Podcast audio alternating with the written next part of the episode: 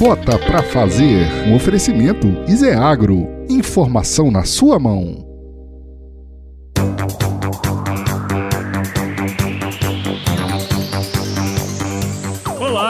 Seja super bem-vindo, bem-vinda aqui ao primeiro podcast de empreendedorismo agro no Brasil, que é uma parceria aí do Agro Resenha com a Iseagro. Aqui a gente vai compartilhar histórias insights, acertos e também os perrengues aí da galera que tá fazendo acontecer no agro. Se prepare que a partir de agora sua hora vai passar com o melhor do empreendedorismo rural, o empreendedorismo raiz que você já conhece aqui no Bota Pra Fazer. Bom, convidado agora dessa, desse episódio é o Roger Douglas, que é o primeiro neozelandês a participar de um podcast agro no Brasil. E aí, Roger, pela segunda vez aí, né? Bom dia, pessoal. Obrigado pelo convite aí. Ah, muito legal. Então, Roger, ele é o CEO da Agropecuária Sete Copas, lá em Jaborandi, no interior da Bahia. E também com a gente aqui, os nossos dois amigos que você já conhece, o Matheus Calheiros e o Murilo Betarelli. E aí, Matheus, tudo bem aí, cara? E aí, Paulo? Olá a todos. Trem tá chique, hein? Tamo, tamo internacional, tá? Tá bonito o negócio. Agora é o, é o boots on the ground, né? No inglês bem macarrônico aí. É isso aí. Muito bem, né? É, vocês não sabem, né? Porque a gente já voltou aqui, mas essa é a segunda vez que nós estamos gravando essa entrada, porque o bonitão aqui esqueceu de gravar. mas o Matheus aí tá com a camisa do All Blacks, né, Roger? Tá, tá aí. Tá, tô gostando. Representar a Nova Zelândia aí, né? E aí, Murilo, tudo bem? Como é que estão as coisas aí? E aí, pessoal? É, em tempos de Covid, nada melhor que o Haka para tentar animar aí a galera e botar para fazer, né? É isso aí. pra quem não conhece o Haka, é aquela dancinha que o time de rugby entra para intimidar os inimigos. É, depois o, o, o Prudêncio coloca aí no, na descrição do programa. É, vamos colocar o hack aí. Você precisa de, de várias linhas antes de tentar isso aí. Bom, pessoal, é, apresentações feitas aí, eu acho que é legal, né, Roger? Quando, sempre quando vem um, um, convidado aí, a gente pede, né, cara, para contar um pouquinho da história, tudo o que você tem feito, né? Então, tem como contar um pouquinho aí da história sua aí pra gente aqui, pra galera que tá escutando? Então, sou, sou neozelandês, como falou, nasci, foi criado numa fazenda de leite no norte de Nova Zelândia. Lá é muito esquema familiar, muito parecido até com, com o sul do Brasil termos de cultura e, e jeito que o roça funciona com pequenas propriedades e tem cidades pequenas espalhadas. Então foi criado em, em fazenda de leite sempre a vida inteira. É, aí foi estudar Animal Science, né, zootecnia basicamente, no Massey University. E durante esse período eu tive o privilégio de poder vir para o Brasil, é, estudar nas aulas por um ano e queria aprender sobre é, agricultura tropical, ver coisas diferentes, também me diverti bastante lá. Todas as nas festas, né? É, exato, diverte um pouco. E até eu tive o, é, a grande oportunidade de fazer um estágio com o Arthur Chinelato no projeto Balde Cheio na época. É, fiquei bem animado com, com o potencial produtivo de sistemas de produção de leite no Brasil, etc. Aí eu para Nova Zelândia para me formar, mas eu tive esse, essa ideiazinha aí na, na cabeça que foi estudando e voltando e, e vendo as oportunidades. Eu trabalhei como extensionista depois de me formar lá na Nova Zelândia com, com Darren Z, né, que tipo, Embrapa com, com Ematers, mais ou menos. Montei um negócio com meus irmãos de pecuária de leite também, a parte do separado dos meus pais. Mas a gente arrendou uma fazenda na época e foi esse negócio foi crescendo. Mas eu decidi vir para o Brasil em 2012, né? Consegui convencer a minha família a investir aqui, junto com os outros amigos investidores nossos, e montamos o Agropecuária Sete Copas, que é um, uma parceria com o Leitíssimo, aqui na, no Oeste. É, a gente pegou o crescimento do rebanho deles e temos montado é, duas unidades de produção de leite ao pasto irrigado, ordenhando mais ou menos 1.600 vacas adulto, né, animal adulto, produzindo mais ou menos uns 8 milhões de litros por ano aqui. Então, estou nessa aí. Tive ano retrasado, tive um ano fora na, na França, foi fazer um MBA, né? Estava consolidado aqui. Aí eu fui ver um pouco de, de outro mundo de, de finanças e mundo cooperativo, etc. E ver o que, que agregava. É, agora voltei para cá, estamos estudando as oportunidades de crescimento, etc. E e tá indo. Muito interessante, né? A, a história de vocês aí. E só pra lembrar aí, ó, o Arthur Chinelato foi fundador da Coração, hein? Onde eu morei. eu fiz estágio com ele também no, no, no, projeto Balde Cheio. Super legal, né, cara? É, você vê a mudança da mentalidade e a mudança de vida das famílias que realmente trabalham o projeto de, de maneira bem feita, né? Ô, Roger, a gente conheceu na Exalc, né? É, quando você ficou lá e depois conheceu na Nuffield também, né? Seus pais acho que fizeram Nuffield, eu encontrei eles na Inglaterra uma vez, são pessoas fantásticas. Eu queria saber o que, que te motivou, assim, sair de um país lá consolidado, assim, qualidade de vida alta, a gente sabe, eu morei na Nova Zelândia também um tempo, tive a oportunidade, é, que, tipo, hum, tem, bem, tem pouco problema, qualidade de vida alta, não tem todos esses bem que a gente tem no Brasil, para você vir investir no Brasil, morar aí no interior da Bahia, a, tipo, 80 quilômetros aí de uma cidade mais próxima, se a gente pode chamar de cidade. Então, queria saber um pouco disso. Então, é que eu sou um pouco louco, né? Não é tem grande segredo, não. Então, eu, eu, eu jovem lá, tinha um negócio que comecei com meus irmãos lá, tava tendo bem, mas a, a produção agrícola ou, ou de, de, leite na Nova Zelândia é muito incremental, né? O, o indústria como um todo, o setor está tá bem consolidado, a maior parte dos ganhos foram levados já e, e reflete no preço da terra, etc. Então, e risco-retorno é uma coisa meio sem graça, sabe? Mas ele funciona muito bem, muito organizado, de ponta, mas não tem, não, não teve as mesmas oportunidades de crescimento ou de escala ou de, de tecnologia, etc. Então, no Brasil eu vi o potencial produtivo é, é, gigante, o setor pouco consolidado e, e não estava usando seu potencial, né? O setor leiteiro tem, tem histórico de ser o, é, o primo feio e pobre da, da, agricultura brasileira, né? Então, meio que desorganizado, é, focado no mercado interno, etc. E ainda não chegam no seu potencial. Então, eu vi como um desafio técnico e de vida de ver aqui, tenta fazer parte da história de, de, de consolidação e de, de certa esse, esse espaço, né? Foi, foi um tanto de oportunidade e foi um pouco de ingenuidade de jogo. Ô Roger, e nesse processo, assim, assim como o Murilo também, eu tive essa oportunidade maravilhosa de, de morar também na Nova Zelândia, que é um país, assim, incrível. Como que foi a relação, assim, também cultural com, com o povo brasileiro, em questão de compartilhar conhecimento com vizinhos da fazenda, é, tanto dessa experiência técnica, agronômica, quanto essa receptividade de amizade mesmo? Como que foi esse, esse processo que você sentiu? No, no, no parte cultural brasileiro é fantástico. Existe no real, xenofobia zero. Até trata gringo melhor do que o, que o próximo brasileiro. No, no, no, dia a dia foi, foi fantástico, todo mundo foi receptivo, etc. Então, essa parte da história foi, foi relativamente fácil, até às vezes acho as pessoas querem te ajudar mais porque sabe que você, você não tem talvez bagagem cultural para entender como que funcionam as coisas no Brasil. Então, esse foi muito positivo. Mas o, o negócio do, do setor e de, de, de produtor para produtor, etc., o Brasil tem, tem uma longa caminhada no setor de leite ainda, de que faltam umas coisas de, de ecossistema ainda. Então, quando tem vários produtores perto, juntos, compartilhando informações, publicar pesquisa aplicada, pertinente a eles, etc., é, o setor todo anda junto, né? Qualquer produtor é, é pequeno em relação à cadeia inteira, então sozinho não vai lugar nenhum. Então, Nova Zelândia, você vê nas regiões consolidado lá, é uma fazenda um lado do outro, e são muito parecidos, porque já apanharam, prendeu de um cada um e gerou muito valor assim.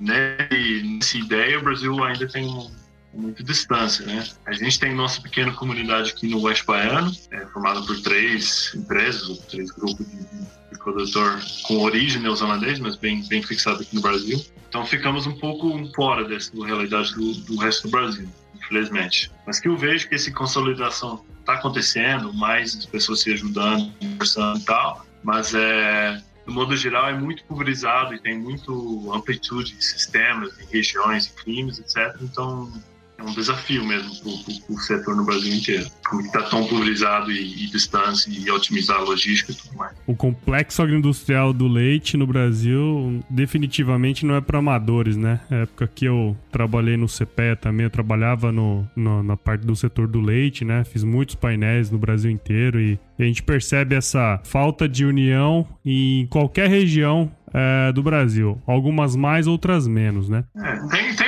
uns pontos bem consolidados já É. no Brasil que, que realmente onde você vê que a união faz o, o negócio todo ir pra frente. Especialmente no sul, né? Onde o pessoal se organiza um pouco melhor do que nas outras regiões. Eu tenho uma pergunta também, o Rod, que assim, logo quando é, esse grupo de neozelandeses aí, junto com você, ele veio pro Brasil, né? Várias matérias foram feitas e muita coisa saiu na, na mídia, né? Sobre o projeto aí que estava sendo feito no interior da Bahia. Na época eu vi vários vídeos interessantes sobre isso aí.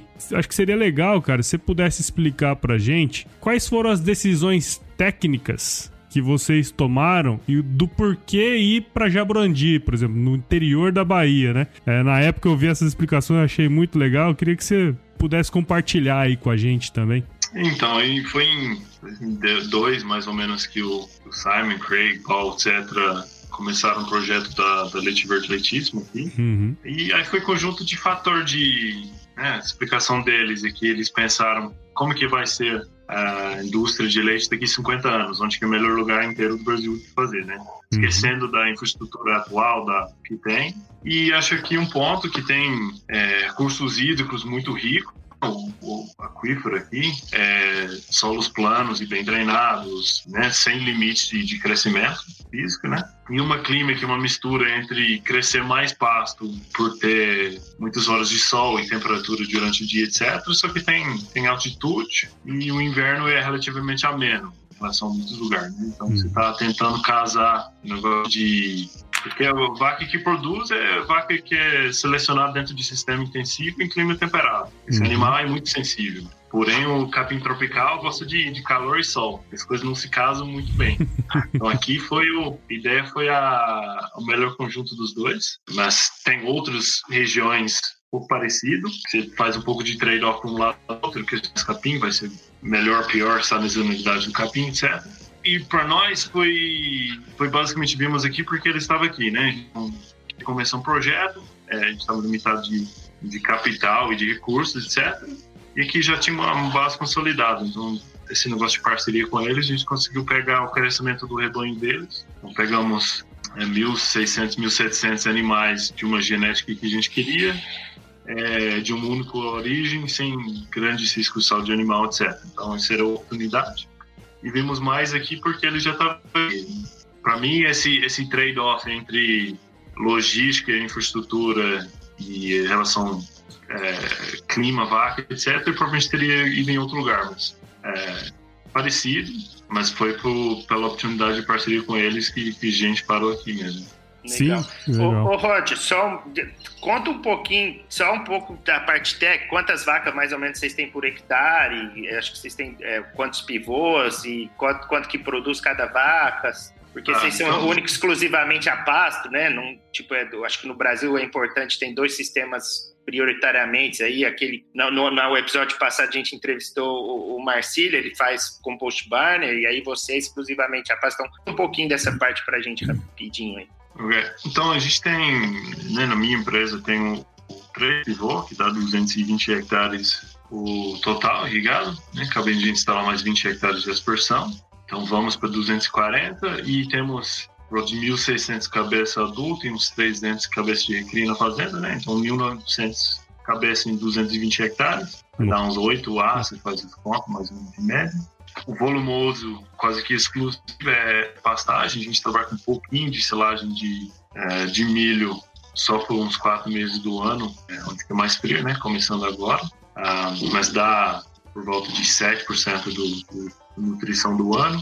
É, o pasto dá por volta de 60% do, do consumo ao longo do ano. Tem época que é mais ou menos, tem vaca é mais ou menos exigente, é, se tem mais ou menos capim. E a gente suplementa o resto basicamente por necessidade nutricional da vaca. Né? Então, é, a gente faz um complemento com, com, com ração, contrato, é, duas vezes por dia ao longo do ano. Mas todo dia do ano a vaca está comendo é, capim, mora no, no pasto fica a poucas horas para receber é, esse parte suplementar, ou durante a ordenha ou logo depois do antes. Né? Então, é 60%, dois terços pasto e o resto suplemento. produzimos por volta de 5 mil litros por vacano, porque nossas vacas são, são menorzinhas, né? Tem uns 450 quilos de, de média, uma mistura de jersey holandês de genética neozelandês, foi selecionado é, como pasto. Acho que um grande pulo do, do gato tá ali, né? Cê, cê, muita gente tenta e vai no caminho de, de intensificar um sistema pasto, só que tem o animal errado pro sistema.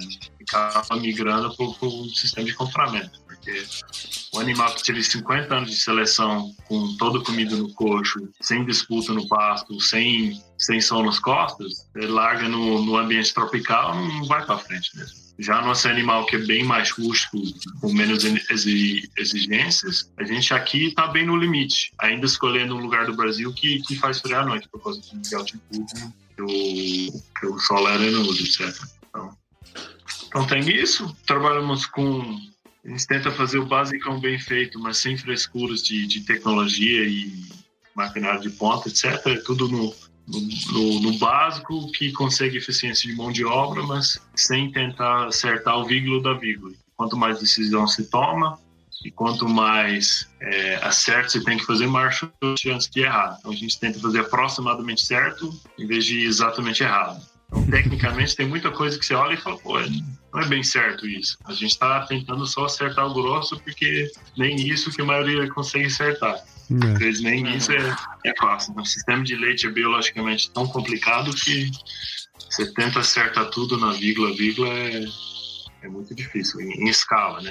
Sim. Talvez com, com o dono mesmo que está fazendo tudo é tranquilo, mas tenta fazer isso com escala não dá. Ô Roger, você comentou que na época, quando o pessoal foi para ir para a região, pensaram em todos esses trade-offs que você comentou, né? E até em relação à logística, né? Que você comentou também, que é um, um puta desafio aí para vocês. Não necessariamente porque os animais são, sei lá, dois terços da alimentação deles são a pasto, que vocês não têm o uso intensivo de insumos, né? Eu acho que isso é uma coisa bem interessante. Vocês têm duas vias. Você tem uma toda uma, uma questão logística de entrada de insumos e tem toda depois uma questão logística de saída desse leite para distribuir para o Brasil, né? Porque eu lembro que morava em Piracicaba e tomava leite da Leitíssimo lá nas gôndolas lá de Pira, né, cara? Então, eu queria que você comentasse um pouquinho, porque a logística, cara, ele é um negócio que pega pra capar aí, praticamente em todas as regiões do Brasil, né? E especialmente aí para vocês, até porque vocês estão trabalhando com um produto bastante específico, né? Tem como contar pra gente aí um pouco desses desafios aí da logística no Brasil? Então, uh, os primeiros 40 quilômetros é mais difícil, né?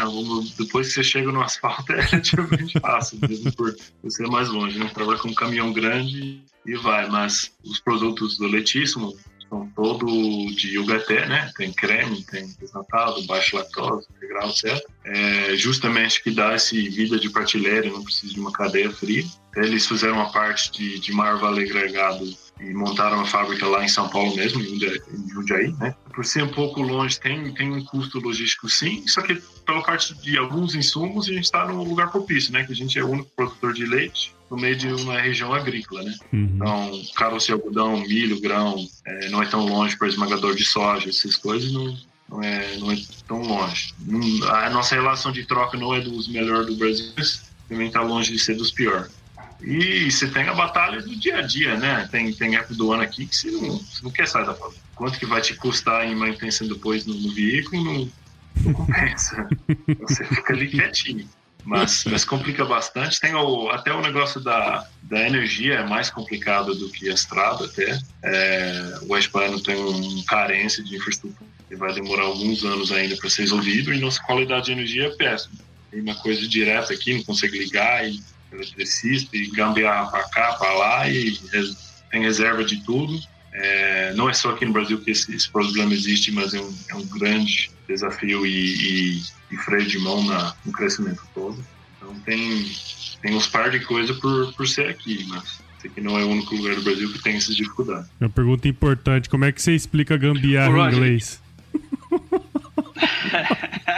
Não sei. Não sei muito bem, não.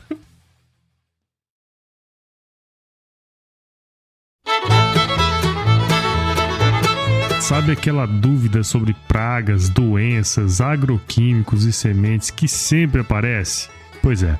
Então baixe agora o aplicativo da Izeagro e tire todas as suas dúvidas de graça na plataforma. Roger, e para fazer tudo isso rodar, né, todos é, esses processos, tem também muita gente envolvida, eu imagino aí com vocês, né? O Marcílio comentou muito da parte de gestão de, de pessoas e queria saber de você como que você tem feito essa gestão, é, motivado o pessoal, vendo como que eles estão performando, desenvolvendo, como que você vê essa gestão de pessoas aí na propriedade de vocês? Quando comecei a conhecer a cadeia toda no Brasil, visitava muito fazenda, rodava, etc. E era coisa que todo mundo reclamava. Ah, mão de obra é péssima, é tudo difícil, não sei como consegue. Pô, mas esse é tudo exatamente errado. Uma das dificuldades que o Brasil tem, esse é o de menos. Porque tem muita gente boa que faltou oportunidade na sua vida ou educacional, ou de emprego, etc. É, então tem muita gente boa esperando uma oportunidade na vida. Então você vai caminhar junto com essas pessoas, talvez parte de treinamento e conhecimento vai um pouco mais duro no, no início, mas pode ter uma equipe de, de trabalho é, estável e feliz com relativamente é, pouco recurso, né? Então é só tratar melhor do que o o próximo cara, tenta valorizar a pessoa, etc. E, você vai ter, ser retribuído com isso. É, então tem muita, muita diamante escondido no, no, meio da população só esperando esse, esse, essa oportunidade. Então, Zelândia, tipo, Nova Zelândia, por exemplo, tem grande escassez de, de mão de obra para trabalhar no setor primário.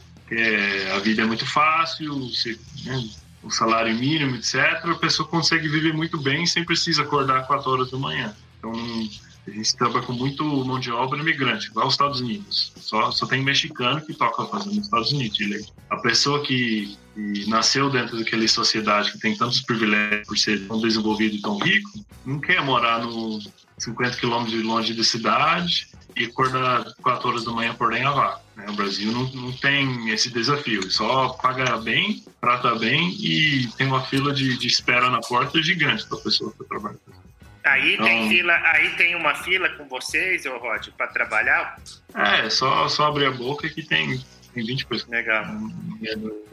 E, e nesse questão de tratar bem, assim, eu nunca tive aí, mas eu sei um pouco de conversar com você e com a Célia, assim, vocês têm escola, né? O pessoal, vocês dão escola para os filhos dos moradores, tem toda essa parte também de tratar bem, né? Como que, Sim, comenta é, um pouco disso do... aí. O que, que vocês fazem diferente um pouco do normal? Então, o que fazemos diferente do normal é, é trabalhamos com uma escala interessante. Obviamente, vaca não é feriado, mas é, os dias de, de, de, folga da equipe, mesmo se fosse trabalhar de segunda a sexta, né? A gente tem que trocar dias, etc. Mas é, tem uma quantidade de folgas interessante. Pagamos é, horas extras, tentamos alocar todo mundo em em casa, mesmo quando é alojamento, é esquema de casa, que tem uma cozinha, tem uma sala de estar, com TV, sofá, tudo, etc. A pessoa se sentir bem quando está aqui na fazenda. Né? Alimentação de boa qualidade, a gente tenta não, não, não só fazer o mínimo, mas dar um pouco de capricho extra, oferecer treinamentos com certa frequência, é, descrição de função, revisão, as pessoas sabem muito bem né, como é que é a, a sua progressão dentro da empresa está esperado deles e, como é que está indo, etc. Então, é, é, tudo só é boa prática. Mas como é que em muito lugar do Brasil não é feito, eles viram um diferencial. Deve ser assim, mas a realidade é que você, faz esse parte de gestão bem feito é um diferencial. Ô Roger, é, você comentando aí e até lembrando do bate-papo que a gente teve com o Marcílio, enfim, de vários outros produtores também que eu entrevistei pelo Agro Resenha, a gente percebe, cara, que aquelas propriedades que, de certa forma, têm algum sucesso, elas. Muitas delas. Muitas delas não. Se for colocar 100% delas, não tem problema de mão de obra. É, foi o que você falou aí. E isso me remete a, uma, a uma, um pensamento de que, no fundo, no fundo, a gente vive mais uma crise de liderança do que necessariamente uma crise de mão de obra, né? O que, que você tem para falar em relação a isso, cara? Como que é, você enxerga a liderança é, do setor leiteiro, vamos dizer, no Brasil e, e, o que, que você tem feito de diferente aí? Você já falou muita coisa, mas acho que seria legal se pudesse abordar mais sobre esse viés de liderança. Concordo plenamente com o conceito, né? Se a pessoa está reclamando muito, geralmente ele deve olhar no espelho, que é, ali está o seu problema, né? Mas como cadeia o setor de leite no Brasil, tenho até pouco conhecimento e pouco contato. A gente acaba sendo um pouco isolado. Participei do, do curso do MGA, o Agro Mais Lean, é hoje em dia da Clínica do Leite, né? iniciativa do, do, Paulo Machado, mas tem uma equipe gigante por trás e, e fantástico. Eu achei essa iniciativa muito, muito bom. Esse não, não perde para o setor, é o iniciativa de liderança e treinamento de pessoas lugar nenhum do mundo. Achei muito bem feito todo o material, o sistema de, de, aprendizagem, de passa conhecimento e participação do pessoal. Tem muita gente que tem esse, esse mente fechado, que falamos que tudo sempre vai, vai ser problema, só que ele, com o tempo eles vão ser vai acabar, porque o negócio deles não vão para frente e outras pessoas vão ver que, que não precisa ser assim e vai avançar. Isso está acontecendo é o que eu tenho percebido também quando a gente, pelo menos na época que eu rodava bastante com com a parte de pecuária de leite, né? Conversando com muitos produtores, a gente percebia isso aí mesmo. É, a gente tem uma parcela da produção ali, que é o meião, né? Esse meião, ele é meio que desassistido e que muitas vezes não tem acesso, ou a, não tem acesso à informação e muitas vezes não tem uma ajuda mais forte do governo também. Então, normalmente essa turma aí que tá mais alheia, enfim, às questões de mercado e tudo mais, né? E eu sempre toco nessa questão de liderança, porque, enfim, nós estamos num, num podcast sobre empreendedorismo, né? e eu acho que nada mais é, importante do que você trabalhar essa veia é, do desenvolvimento profissional também, né? Porque cada vez mais empreendedores rurais estão se tornando empresariais e até você comentou isso, que você foi para a França no passado trabalhar mais essa área de finanças, né, de corporativo. Como é que foi essa experiência aí para você? Então, foi isso foi muito bacana. É, como você falou, só consegui me ausentar pelo menos maior parte do ano porque eu tenho uma equipe muito boa e é, mas foi muito interessante, foi um business school, né? É, o chama INSEAD, está na França, mas a gente vive dentro de uma bolha de inglês, que é o, a língua internacional de negócio. E tive gente de tudo qualquer setor, né? De, consultoria estratégico, advogado, médico, muita gente de engenharia, de, de produção de grandes empresas. E o pessoal foi para lá para aprimorar essa parte de, de, gestão, né? Então, de gestão de pessoas, de processos, finanças, tem aula de economia, etc. Mas é mais a convivência do, de gente do mundo inteiro. Acho que tinha dentro da turma de 500 pessoas tinha pessoas de 72 países, uma coisa assim, é, de todo tipo de setor. Então, é, você passa um ano intenso ali, todo mundo aprendendo com cada um e, e fazendo jornada junto. É, foi, foi, foi bem interessante. Foi, foi super bacana. E nessa questão, assim, o que, que você acha da é, é, o né? Que eles têm muito foco em business, né? Eu não sei como, quantos por cento da turma era agro, eles tinham alguma percepção do, do que, que é agro, qual que é a dificuldade de produzir leite aí na, no interior da Bahia, como, qual que é a percepção deles disso, né? A realidade, e o que, que você acha que é o apetite deles para investir e fazer negócio no agro? Eu era completamente o peixe fora da água, né? O cara que era produtor mesmo é absoluta exceção. É por isso que ele me deixou entrar, né? Que para dar um pouquinho mais de diversidade da pessoal. Então tinha uma outra pessoa que tive uma experiência base de, de consultoria rural, ou tem família com negócio de agro, etc. É, mas de produtor mesmo, meio que difícil. E do parte de, de, de investimento, etc., a minha visão é meio, meio claro. Existem os regras de jogo de, de capital no mundo, de, de como é que as coisas são feitas, contabilidade, é, gestão, governança, etc. É, é, muito claro o que, que é boas práticas, de, de estratégia, o que, que é bom negócio, o que, que não é. Só que isso fica muito distante do, do agro do seu modo geral. É, e existe uma certa escala mínima para basicamente entrar nesse jogo, né? Fazer balanço auditado, trabalhar com, com com sistema de IRP, né, para o controle tudo interno da empresa, para poder dar uma certa transparência para o investidor. Porém, o mundo tem uma liquidez absurda, ainda mais com resposta ao Covid no mundo, né? Você vê juros estão indo lá embaixo, estão lá embaixo, não voltam tão rápido, porque eles estão criando crédito para rodar é, a economia mundial e tem mais dinheiro do que oportunidade. Então, existe uma grande oportunidade para o agro, para tipo de investimento, mas ah, os regras do jogo de investimento e de, de capital, administração de empresa, são meio claros. Então, você meio que se o agro quer ter acesso a esse dinheiro, tem que jogar por esses, esses regras do, do mercado financeiro, basicamente. Não, bacana. Você e o Murilo comentaram um pouco essa parte de investimentos, né? E na hora que eu entrei aqui no, no bate-papo, vocês estavam falando sobre compras de terras no Brasil, né? um assunto meio polêmico aqui no, no, no, no, Brasil. A gente direto a gente troca ideia sobre isso aqui. Quando eu trabalhava no IMEA também, sempre surgia esse bate-papo aí sobre compra de terra, né? Qual que é a sua visão aí sobre esse negócio aí, Roger?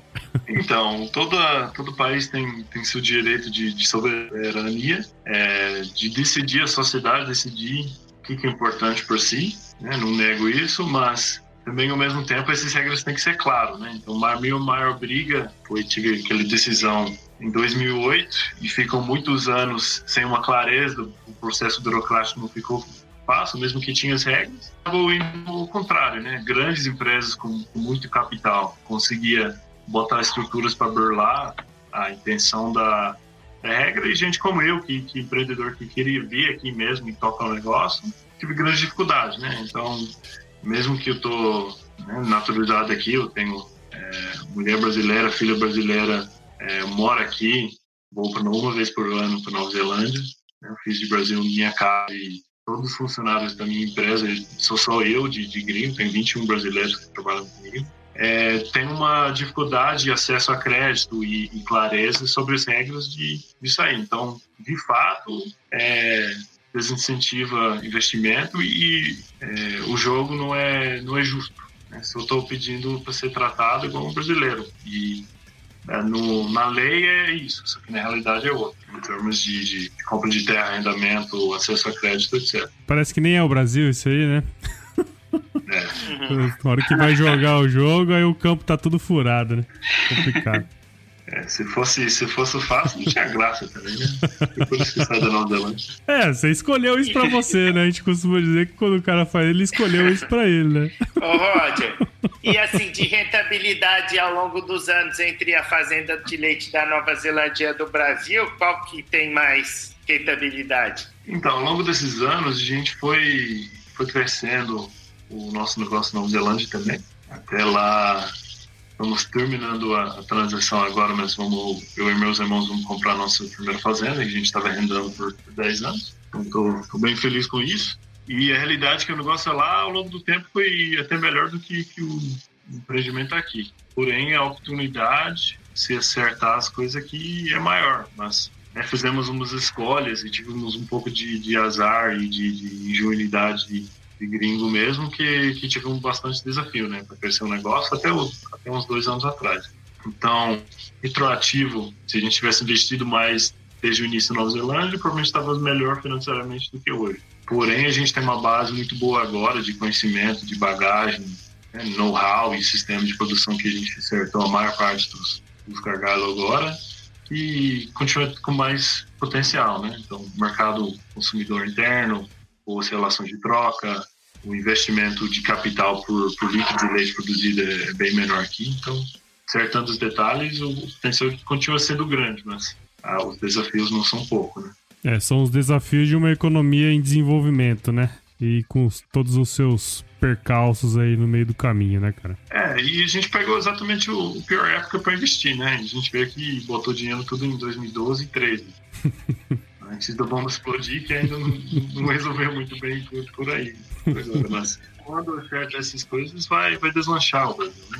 Tô achando que está tendo um bom progresso, nada, nada melhor que uma boa crise para ver que, que precisa melhorar e mudar algumas coisas. É, tava até lendo um artigo esses dias aí sobre isso, né? Mais voltado para carne, mas eu acho que de alguma maneira se encaixa também para leite, né? E a gente tem um mercado enorme interno, né, que, que demanda esse produto nosso. Tem um mercado enorme externo que ainda tende a aumentar consumo de proteína animal, né? E acredito que para suprir essa demanda é, adicional no futuro aí grande, né? 20, 30, 40, 50 anos, é, o Brasil vai ser protagonista. E você comentou uma coisa no seu, na sua fala, né? Que quando o pessoal veio da Nova Zelândia para investir na, na, na fazenda de leite, Eles tentaram tirar o olhar do presente, né? Tirar o olhar das dificuldades do presente e tentar imaginar o Brasil 50 anos na frente. É, falar isso para um brasileiro talvez seja a coisa mais difícil do mundo, porque a gente consegue pensar em quatro anos, que é o período da eleição, né? Conta pra gente esse mindset de olhar 50 anos pra frente, velho. Como que é isso, cara? Como que você, você trabalha essa mentalidade pra não olhar pros problemas do presente e tentar imaginar como vai ser o futuro naquele negócio? Então, isso até é bem mais visão dele, né? Eu acho que se eu fosse no lugar deles, que agora já faz 18 anos, uhum. eu, eu acho que eu teria chegado em outra conclusão, mas realmente, você tem que. Né, o que você consegue fazer num ano, todo mundo é, superestima. Mas o que você consegue fazer em 5 ou 10, todo mundo subestima. Essa é uma tendência natural de, de psicologia humana. Né? Quando você olha mais para digital, muitas coisas são possíveis. Você olha só de curto prazo, você vai ficar frustrado. Né?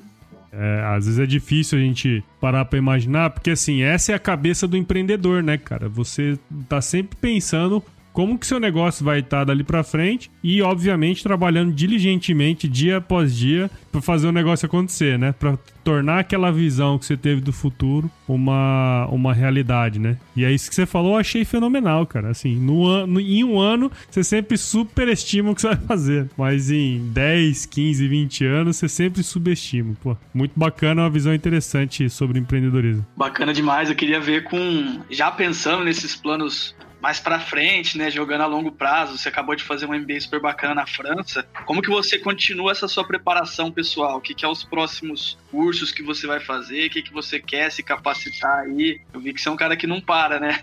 Gosto muito de viajar, né? É, você vê coisa de é só conversando com as pessoas e vendo as coisas no dia a dia que você vê com, com visão completamente diferente, né? Então todo mundo a sua cidade não carrega uma bagagem de, de, tempos e quanto mais você cruza isso, melhor que você consegue aproveitar coisas de muito distinto que você nunca teria é, pensado. Você só trabalha dentro de um círculo pequeno, todo mundo pensa igual, você, você nunca vai conseguir inovar igual.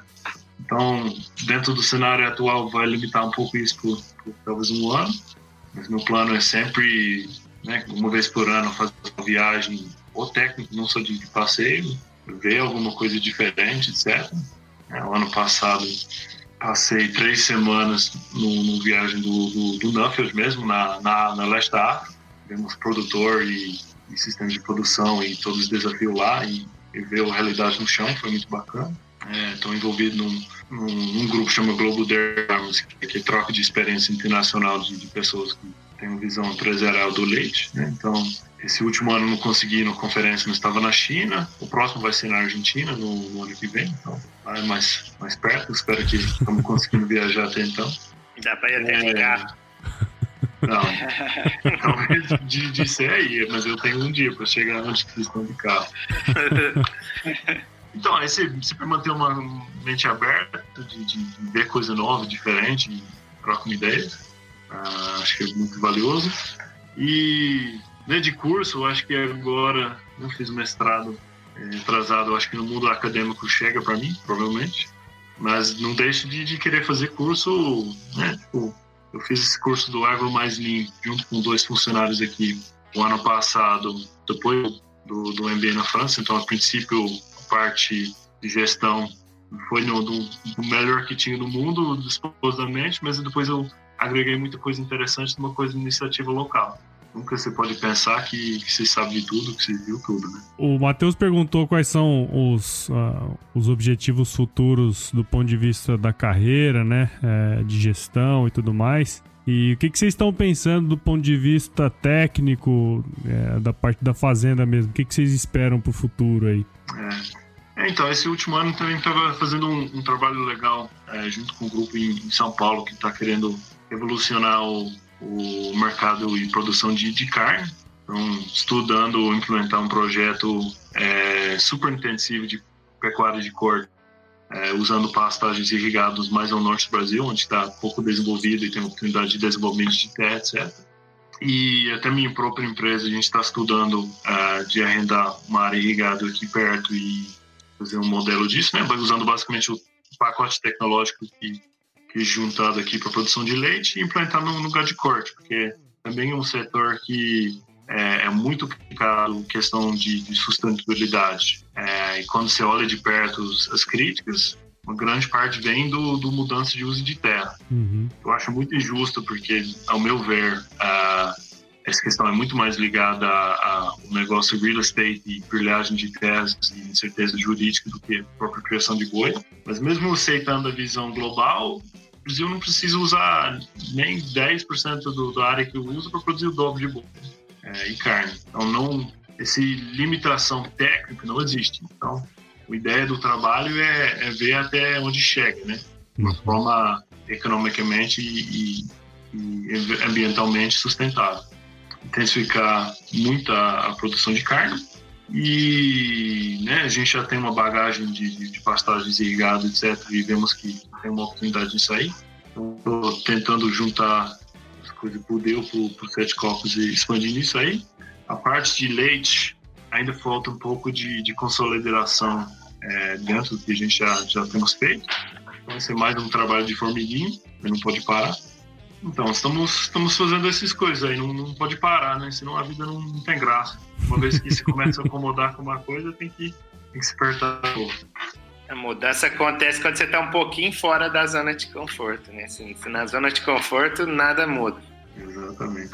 É, esses dias atrás conversei com, com o superintendente técnico da CNA, ele falou assim, ó, me fala um problema aí que eu tenho 500 para te devolver, né? Mais ou menos o que você tem, o que você tem para resolver aí também, né? um monte de problema, tem que trabalhar pra caramba. Sabe aquela dúvida sobre pragas, doenças, agroquímicos e sementes que sempre aparece? Pois é. Então baixe agora o aplicativo da Izeagro e tire todas as suas dúvidas de graça na plataforma. Então vamos para o último bloco aqui do nosso podcast Bota para fazer. Que esse bloco aqui, Roger, ele é bem bem interessante. A gente é, traz. Como é? Nós estamos estudando aqui o empreendedor, né? Produtor e empreendedor. E a gente gosta de saber o que, que essa turma faz nas horas vagas quando eles têm horas vagas. Uma coisa que é interessante, a gente sempre pede aqui alguma dica é, valiosa aí para quem tá escutando a gente que vem aí de você, né? Queria saber de você o que, que você tem para indicar aí pro pessoal que tá escutando a gente, né? Pode ser um livro, uma série, um filme, relacionado ou não com empreendedorismo, mas para entender mesmo onde que você tá buscando aí é, conhecimento. Tem como falar pra gente aí? Tem, tem. Então, essa questão de, de, de, crescimento pessoal e tal, não fica parada no tempo. Hoje em dia eu estou tentando ser um pouco mais moderno e uma subscrição de, de, de livros áudio, é, né, que já acredita um por mês. Então tem que manter o ritmo de pelo menos um livro por mês. Aí, é, dessa forma, eu, eu só, só leio, escuto o livro histórico sobre, sobre tema, né? De uma coisa que vai agregar conhecimento e não, não, não, não, não passa tempo, né? Uhum. É, então, essa é a minha forma de, de tentar manter atualizado de umas coisas e expandir a cabeça. E tinha um livro, é, esse aqui eu até li no papel mesmo, mas eu achei bem, bem, bem pertinente a, a tema de empreendedorismo, que é o chama o lado difícil das situações difíceis que é por Ben Horowitz. É, era um empreendedor americano dos anos 90 no, no, Vale do Silício e ele basicamente conta a sua história. Então é, um, é fácil de ler porque é em formato de, de story, né? Anecdotes e o que aconteceu com ele. Só que em vez de, de tentar vender a história como tudo bonitinho, eles contam que, que deu ruim, que deu merda, que, que era difícil e do jeito que, que foi, que, que ele aprendeu com isso, como que era realmente difícil, e não é toda aquele belezura de, ah, fiz isso e de repente virei bilionário. Então, hoje em dia, um cara é um dos, dos VC mais, é, mais importantes ali, da, do Vale do Silício. Né? Fiz um IPO de, de uma empresa tech, etc., naquela época, é, mas a, as detalhes da história é muito mais luta do que, do que glória. Então, achei Achei bem interessante o ponto de vista da, do jeito que foi contado. Legal. E você aí, Matheus? Qual que é a sua dica valiosa para esse mês?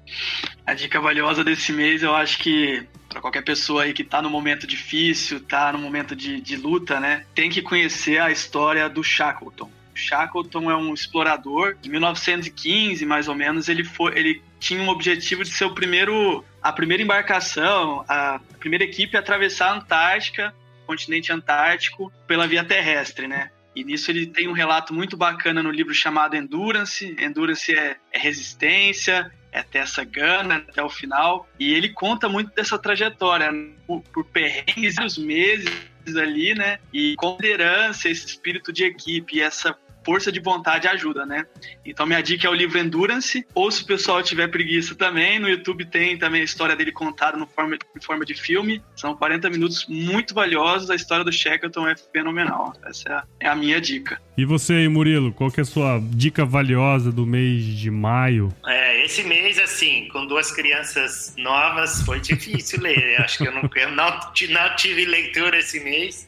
É, acho que normal, né? Tem, todo mundo tá passando pelos seus desafios. Mas eu assisti uma sériezinha aí no Netflix que eu acho legal, que é a do Jordan lá, é, é Last Dance, que eu achei que foi bacana. Então, vai um, uma dica mais simples e com menos tempo. É, a, a, minha dica valiosa é uma série que tá rolando no YouTube, que é de um pessoal que...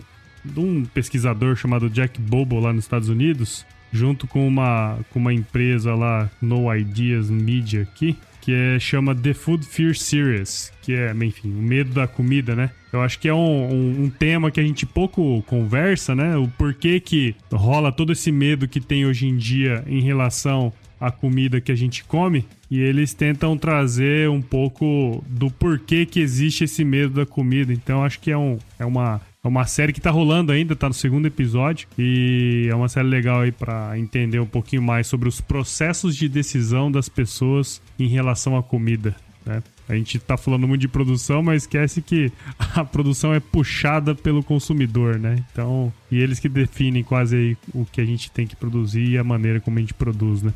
Beleza, acho que foi isso. Pô, Roger, Cara, eu achei um bate-papo animal. Gostei muito aí do nosso episódio aqui. Gostei demais do seu jeito de enxergar o empreendedorismo, né? E com duas visões aí. Uma visão talvez até mais conservadora, né? Se você fosse um pouco mais conservador, você ia estar tá lá na Nova Zelândia. Mas como você bem definiu, você é o louco, né? Que veio pro Brasil pra pegar todos esses problemas e resolver, cara. Muito obrigado aí, parabéns pelo seu trabalho mesmo. Obrigado, gente. Foi, foi bacana conversar com vocês aí e gostei do, da iniciativa. E aí, Murilo, Matheus? Foi bom, né? Deu pra espremer o caldo aí do neozelandês aí, né? Hum, saiu um kiwi aí, suco de kiwi. Mas obrigado, viu, Roger? Obrigado aí a atenção, a disponibilidade, fantástico. Tipo, a gente vai trocar umas figurinhas aí de umas coisas legais aí também de pecuária. E vamos que vamos. Tranquilo, gente. Ah, vou, trabalhar aqui um pouco aí, mas, mas valeu pela oportunidade. Imagina, que isso, é bom demais.